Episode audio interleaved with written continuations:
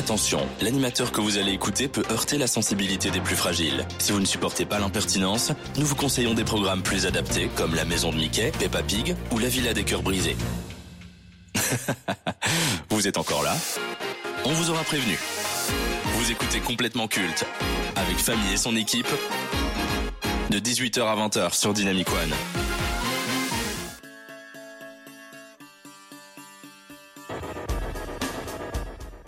Dynamiciens, dynamiciennes, bonsoir. Bienvenue dans Complètement Culte, l'émission qui traite de ce qui est et restera culte dans tous les horizons possibles. Et c'est une version quelque peu différente que vous allez écouter cette semaine, car je suis tout seul. Et oui, mon équipe m'a lâchement abandonné. D'ailleurs, j'ai un petit message pour eux signé Morsaille truand de la galère. Ta femme, je la baisse à quatre pattes, je la mets dans mon clic-clac, fils de pute. Mais c'est pas grave, mieux vaut être seul que mal accompagné, ça ne fait rien. Et pour vous, très chers auditeurs, cela ne change rien car au sommaire de Complètement Culte, c'est toujours beaucoup de choses pour un temps limité. Je vous parlerai de la série Black Mirror qui est à ce jour l'un des programmes phares de Netflix. Je reviendrai sur les débuts de Canal Plus et de son fameux esprit qui a permis à de nombreux artistes et comédiens de se révéler auprès du public. Dans la nouvelle séquence consacrée au monde de la radio FMR, je vous dirai pourquoi les grosses têtes sous Philippe Bouvard étaient si spéciales. Niveau cinéma, vous aurez le droit à la rétrospective de la carrière de Marlon Brando et au court passage de James Dean à Hollywood. Pour conclure cette émission, le débat de la semaine aura comme sujet les salles de cinéma vont-elles disparaître? Réponse en fin de programme. Et vous verrez que cette fois-là, je ne serai pas tout seul. T'es petit, t'es con, t'es moche, t'es laid, t'es fauché, t'as pas de talent et en plus de tout ça, t'as pas d'amis Écoute complètement culte tous les jeudis sur Dynamic One. Au moins, t'auras bon goût. Vous savez, j'ai vu le jour en 1995, ce qui est considéré comme la dernière génération potable avant le bug de l'an 2000. Je n'ai pas réellement grandi avec les programmes dont je vais vous parler. À 7 ans, je ne faisais pas forcément attention à ce qu'il se passait devant mon écran. Je suis même passé à côté de beaucoup de choses. Mais déjà à ce moment-là, j'avais conscience que ce qui se passait devant moi était unique. Et avec le temps, j'ai découvert ce qui est très certainement la plus grande époque de l'histoire de la télévision française.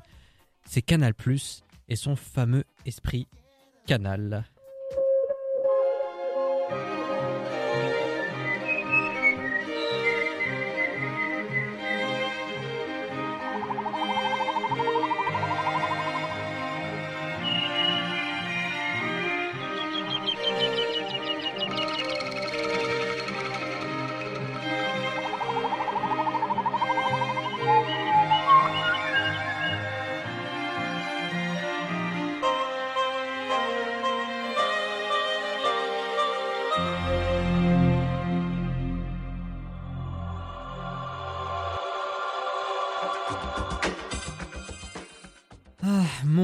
que c'est bon d'écouter ce générique.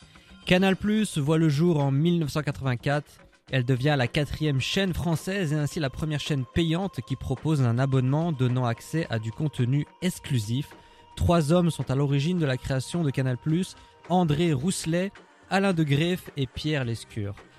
Les arguments de vente sont au nombre incroyable de trois du cinéma, du sport et du cul. Surtout du porno. Il en faut peu pour attirer la curiosité. Les débuts furent difficiles. La chaîne cryptée au bruit frustrant et à la fois énervant a eu du mal à séduire les téléspectateurs, mais à la suite d'un réaménagement des programmes en clair, les abonnements sont repartis à la hausse. Canal+, ça n'est pas seulement le cinéma, le sport ou le porno, c'est avant tout de l'humour que l'on voyait nulle part ailleurs, et ça tombe bien.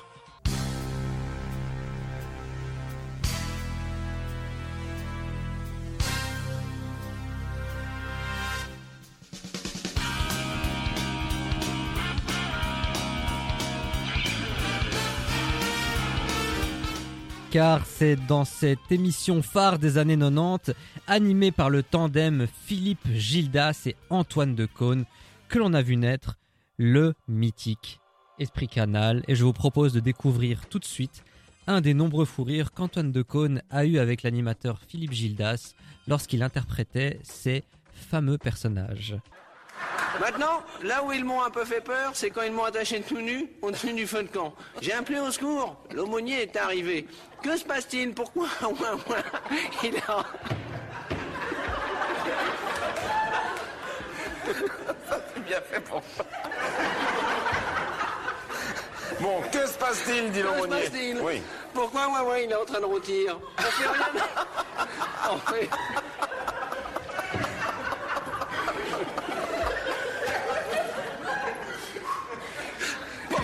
Ouin, il est en train de rôtir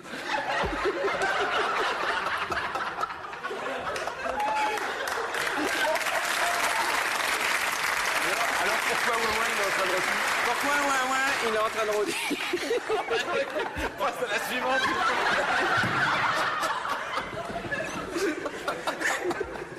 bon, pourquoi Ouin il est en train de rôtir Bon. On fait rien de mal, mon père. On reconstituait une scène des actes des apôtres. C'est Pine d'huître qui fait le martyr. Et nous, on fait ses bourreaux romains. Ils ont répondu Ah, sainte distraction, il a dit l'aumônier.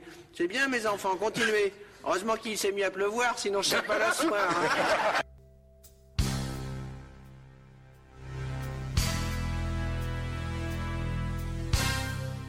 L'émission Nulle par ailleurs a vu naître un nombre incroyable de talents comiques qui ont contribué à la construction de cet esprit de décalage, d'autodérision, de légèreté mais avant tout de liberté. Il y a eu les nuls, célèbre collectif composé de Chantal Lobby, Dominique Farrugia, du regretté Bruno Carrette et bien sûr le génie qui n'est nul autre qu'Alain Chabat. Sarcastique, ironique, friand des jeux de mots et parodiant l'actualité comme personne, les nuls étaient les fils spirituels des Monty Python. Au total, les nuls, c'est 5 émissions en 5 ans, 5 créations sorties tout droit de l'esprit loufoque de Chabat, qui leur a valu de remporter 3 sets d'or, qui était la récompense ultime pour le monde de la télévision.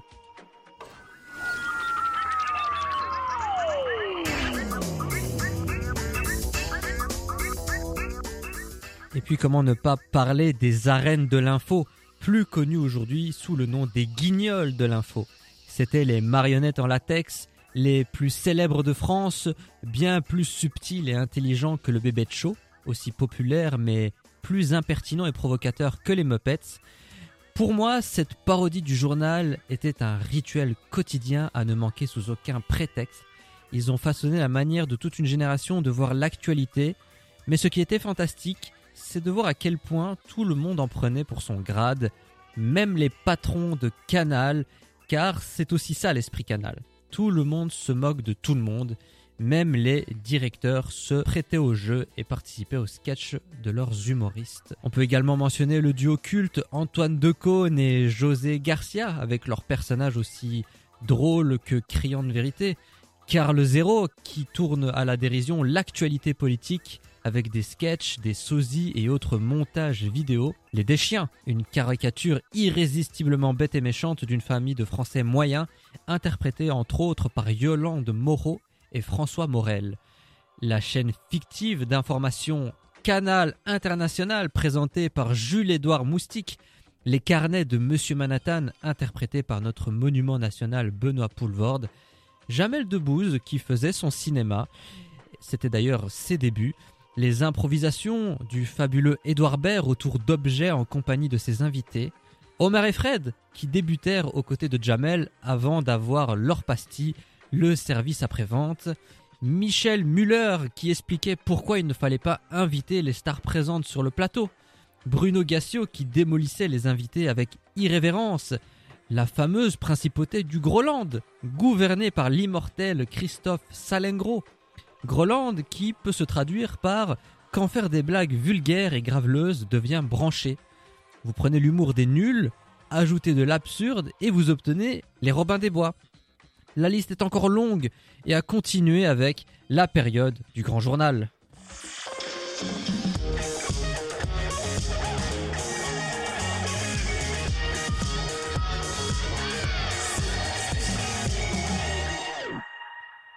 Et oui, Stéphane Guillon, Laurent Baffy, le Jamel Comedy Club, Guillaume Gallienne, la bande à Fifi, les Miss Météo de Louise Bourgoin à Charlotte Lebon en passant par Doria Tillier et Monsieur Poulpe et Alison Wheeler. Thomas Njijol, le zapping, Action discrète, la connasse Camille Cotin, bloqué, bref, et le petit journal devenu grand sous le nom dorénavant de Quotidien. Mais aujourd'hui, l'esprit canal n'est plus. La faute à Vincent Bolloré qui a pris la décision de mettre un terme à ce ton de liberté de création. Charles Trenet se demandait ce qu'il restait de ses amours, moi je me demande ce qu'il reste de l'esprit canal. Des souvenirs, mais pas n'importe quel souvenir, des putains de souvenirs. Je suis heureux d'avoir connu une ère de la télévision où le ton était libre, heureux d'avoir connu une ère où on pouvait rire de tout et de rien sans avoir peur de se prendre à procès par une quelconque association et se ramasser une avalanche de tweets d'indignation.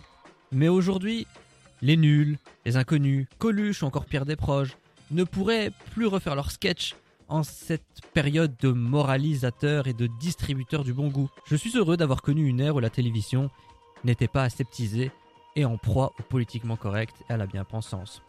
Est-ce que vous vous souvenez de la chanson parodique de Didier Bourdon, On ne peut plus rien dire?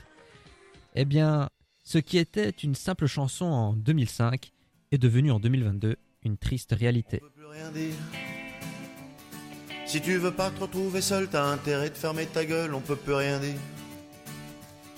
On peut plus rien dire. Sûr qu'on est d'accord avec toi, mais c'est pas nous qu'on fait la loi, on peut plus rien dire.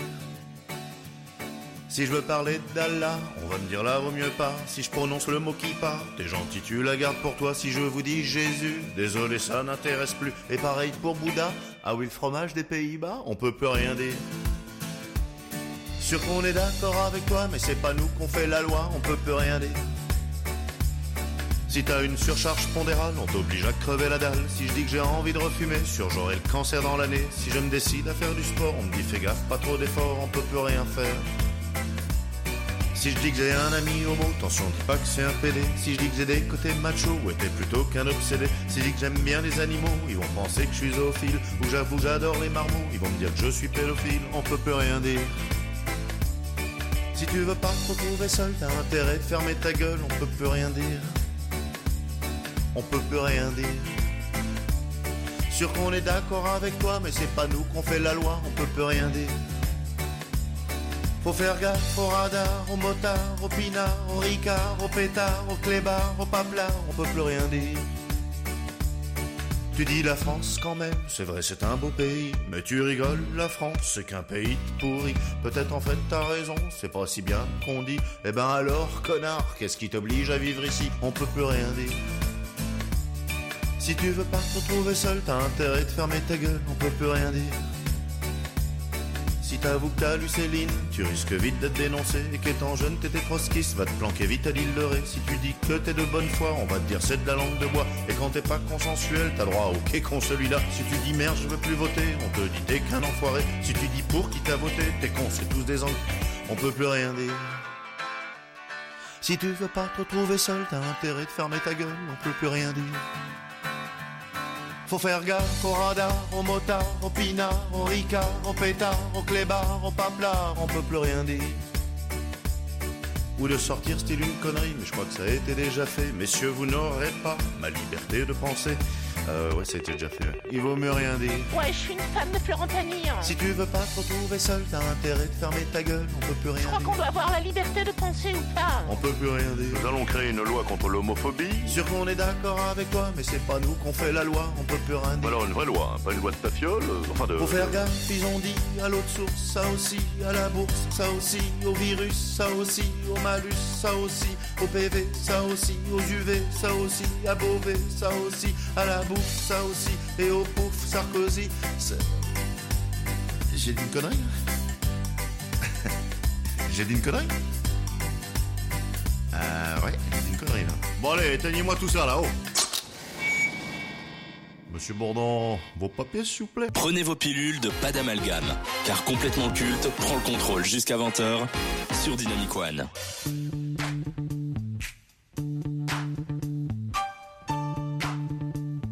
Il y a plusieurs années de cela, quand je commençais ma pitoyable carrière d'animateur radio, dans une émission que je n'ai plus le droit de citer sous peine de recevoir des tonnes de messages de mise en garde, je retraçais Hollywood Boulevard en parlant des acteurs et actrices de légende des années 50 qui ont bâti l'industrie du cinéma, telle que nous la connaissons aujourd'hui. Mais Hollywood, ce ne sont pas que des acteurs légendaires, ce sont également des grands réalisateurs, des faits divers, des histoires de tournage, des grands studios et tout à la fois. Et afin de pouvoir traiter de nombreux sujets en lien avec le lieu mythique du 7e art, le titre Il était une fois à Hollywood me semble très adapté. Et pour ce premier numéro, et j'espère qu'il y en aura d'autres, je souhaite vous parler d'un acteur qui en seulement trois films est devenu une légende et un symbole pour toute une génération, James Dean. Né le 3 mars 1931 dans l'Indiana, James Dean s'initie très jeune au théâtre. Voulant devenir joueur de basketball au départ, il a dû se tourner vers les planches à cause de sa myopie. Il entame sa carrière d'acteur dans une publicité de Pepsi Cola et grâce aux revenus générés par le tournage de celle-ci, il s'inscrit à la célèbre école Actor Studio et décroche peu de temps après un rôle important dans une pièce de Broadway, L'Immortalise. Avec ses performances au théâtre, la Warner n'a pas attendu longtemps avant de lui faire les yeux doux et de lui proposer des rôles ambitieux au cinéma. Mais c'est surtout sa rencontre avec le photographe de Life Magazine Denis Stoke qui va propulser sa carrière et son image en tant que nouvelle icône du 7e art. C'est lui qui se chargera de le photographier des clichés qui sont devenus cultes et qui arrivent à représenter la personnalité de James Dean. La suite, vous la connaissez ou pas. C'est trois grands films, trois classiques, trois chefs-d'œuvre du cinéma et du grand Hollywood. Il y a À l'Est d'Éden d'Elia Kazan en 1952, La Fureur de vivre trois ans plus tard où il incarne un adolescent rebelle arborant une magnifique veste rouge. Et enfin, Géant de George Stevens en 1956, montrant une nouvelle facette de son jeu aux côtés de la sulfureuse Elizabeth Taylor et du monument Rock Hudson. Hélas, le 30 septembre 1955, sa passion pour les compétitions automobiles et pour les beaux bolides ont eu raison de lui. Il a suffi d'une Porsche 550, de la route 46 à Cholam en Californie d'une accélération à 90 km/h, d'un virage, d'un moment d'inattention et d'un choc pour lui retirer la vie à seulement 24 ans. Une mort tragique aux prémices de sa gloire qui a contribué au mythe et à son entrée dans le panthéon du cinéma. Mais n'est-il pas excessif de le considérer comme une légende en seulement trois films? Ce n'est pas pour ce nombre restreint de longs métrages qu'il est devenu une icône, mais bien pour ce qui véhiculait. À son arrivée à Hollywood, l'industrie du cinéma n'était que films noirs, comédies musicales et westerns. C'était l'époque des héros qui incarnaient la virilité et la séduction, où des acteurs tels que Gary Cooper, Gary Grant ou encore James Stewart régnaient en maître. Et puis arriva James Dean, qui a bouleversé la manière dont les acteurs travaillaient. Il souhaitait être son propre personnage, contrôler son image tout simplement être lui. Avec James Dean, un nouveau genre cinématographique est venu au monde, le drame humain. Mais James Dean, c'est avant tout un renouveau dans l'attitude. Rebelle, beauté sauvage, imprévisible, fragile, James Dean prenait l'exact contre-pied du cinéma de l'époque. Il est devenu très rapidement le symbole d'une génération, d'une jeunesse en désarroi, à la recherche d'un modèle.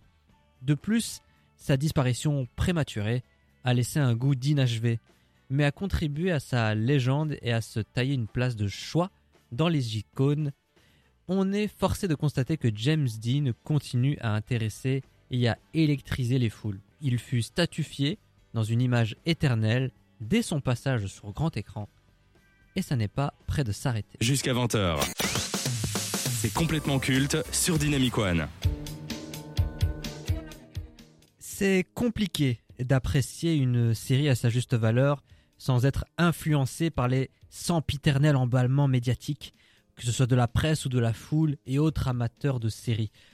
La dernière en date qui rentre dans ce cas de figure est Casa de Papel, la série espagnole sortie sur Netflix et qui fut un véritable phénomène de société et un carton mondial. Et le problème avec les phénomènes de société en général, c'est qu'on a tendance à en faire des caisses. Entre les chants Bella Ciao, les costumes de braqueurs, les masques de Dali et les adorateurs de la série qui parlent de la meilleure série de tous les temps, on se retrouve avec une œuvre qui s'avère être, malgré elle, surcotée. On pourrait l'apprécier pour ce qu'elle est, c'est-à-dire une série de braquages qui tourne mal malgré le plan minutieux préparé par le professeur. Seulement voilà, c'est que tout ce ramdam médiatique a placé la barre de notre exigence et excitation très haute suite aux nombreuses critiques élogieuses. Ce qui fait que quoi qu'il arrive, on sera déçu. Un autre problème à tenir en compte, c'est de regarder des films et des séries plusieurs mois, voire même plusieurs années après. Peut-être qu'il faudra les regarder au moment de leur sortie pour apprécier ce qu'elles sont réellement. Dans le cas du suremballement médiatique, il y a une série qui ne cesse de faire parler d'elle, une série qui traite un thème actuel et qui est au centre de tout et qui peut à force devenir un danger si ça n'est pas déjà le cas. Et cette série, c'est Black Mirror.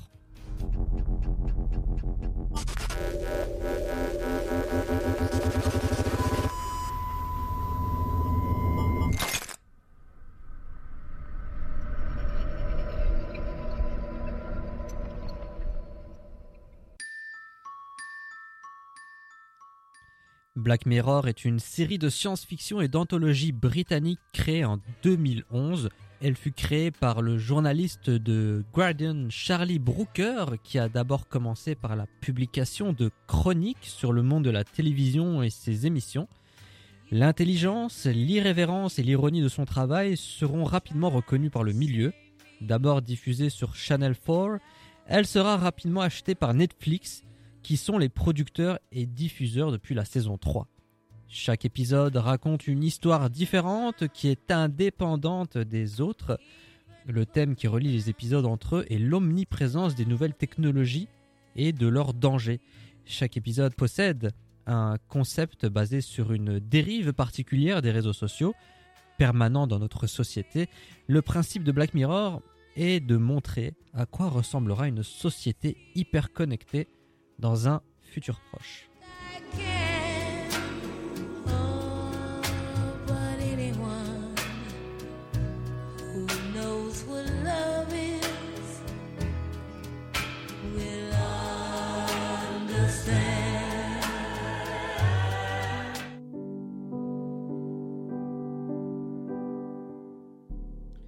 Imaginez un monde où on aura accès à vos moindres faits et gestes, grâce à un implant qui enregistre tout ce que vous ferez, entendrez et direz.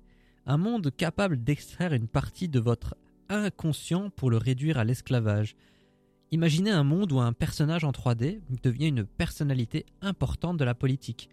Un monde qui vous propose de créer à l'identique un être cher que vous avez perdu. Ou pire encore, un monde où les abeilles sont une espèce disparue, remplacée par des répliques mécaniques toutes ces suppositions font froid dans le dos, mais dans le contexte actuel, tout semble possible et réalisable. C'est ce qui fait la force de Black Mirror, l'anticipation et la possibilité que ça arrive. Black Mirror signifie écran noir, et ce titre fait référence à cette technologie omniprésente à laquelle nous ne pouvons pas nous passer. La nouvelle génération a développé une véritable addiction à tous ces réseaux sociaux. Et cette série essaye de mettre en garde des dangers de cette addiction à travers différents récits dystopiques. Sur les plusieurs épisodes des cinq saisons, trois épisodes représentent très bien, dans trois genres différents, ce qu'est Black Mirror. Tout d'abord, l'épisode USS Callister, où l'on nous raconte l'histoire d'un concepteur de jeux vidéo, mal à l'aise socialement, il est presque invisible aux yeux de ses collègues, c'est la raison pour laquelle il trouve refuge dans l'univers virtuel qu'il a créé. Dans cet univers, il est le capitaine d'un vaisseau et se comporte comme un tyran avec les membres de son équipage, qui sont d'ailleurs ses collègues de travail dans la vraie vie. Hormis le bel hommage rendu à Star Trek, cet épisode montre que certains se servent de ces nouvelles technologies pour échapper à une réalité qui les oppresse, une manière de nier le fond du problème et de se réfugier dans un monde où nous sommes maîtres de tout.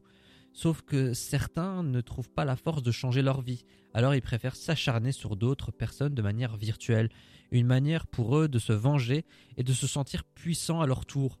Si ça n'est pas une dénonciation du harcèlement virtuel, alors qu'est-ce donc? Ensuite, nous avons 15 millions de mérites. Dans un univers futuriste, les plus pauvres sont condamnés à pédaler sur des vélos électriques et à regarder des écrans 24 heures sur 24. Plus on pédale, plus on remporte de crédits qui vous permettent d'améliorer votre confort ou bien de tenter votre chance dans un télécrochet pour changer votre vie. Même si nous sommes loin de la folie que peut proposer Black Mirror dans cet épisode, notre société souffre déjà d'un monde du divertissement qui traîne les nouvelles générations vers le bas avec des programmes stupides et obscènes. En y réfléchissant bien, 15 millions de mérites, euh, ça existe déjà. Ça s'appelle Énergie 12.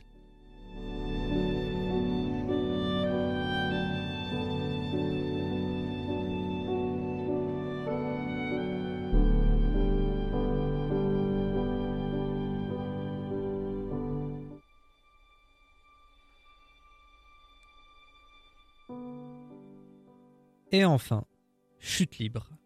Titre faisant référence au film du même titre avec Michael Douglas qui voit sa vie s'effondrer en une journée.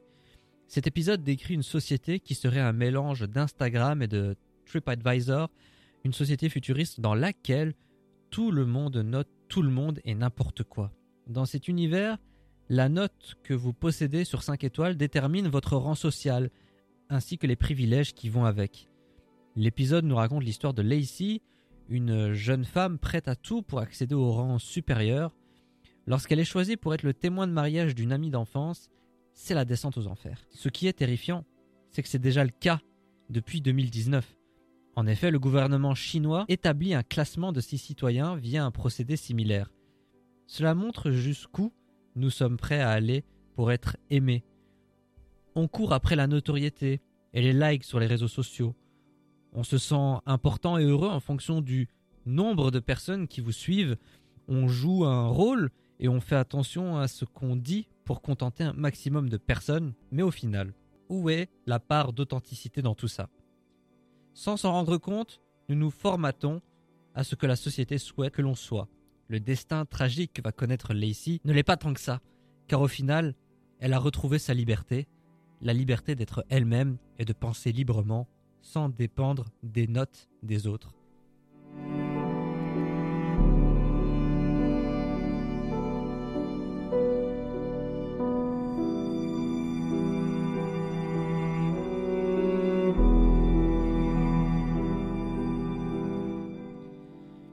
Le ton anxiogène et défaitiste qu'adopte Black Mirror est la véritable force de la série.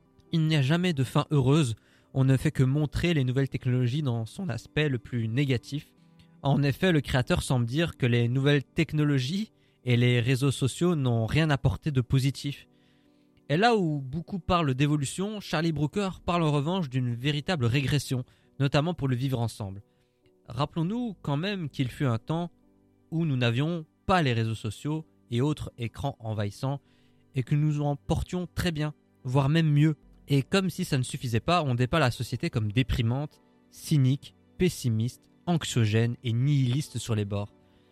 Mais dresser un tableau de la société actuelle tout en exagérant le trait avec des anticipations possibles, est-ce du nihilisme ou du réalisme? Black Mirror est l'une de ces séries qui repose son succès sur son écriture intelligente et son ton volontairement glaçant et défaitiste. Malgré certains épisodes oubliables et peu originaux qui ne font que balancer des banalités, D'autres sont tout simplement excellents et proposent des univers très travaillés. Mention spéciale à l'épisode San Junipero, petit bijou à l'ambiance délicieusement rétro. Sans crier au génie ou à l'innovation, elle a au moins le mérite de faire réfléchir sur les nouvelles technologies ayant vu le jour dans cette société folle. Donc, si vous éteignez votre écran après le visionnage de Black Mirror, bah, c'est que quelque part, vous avez appris la leçon.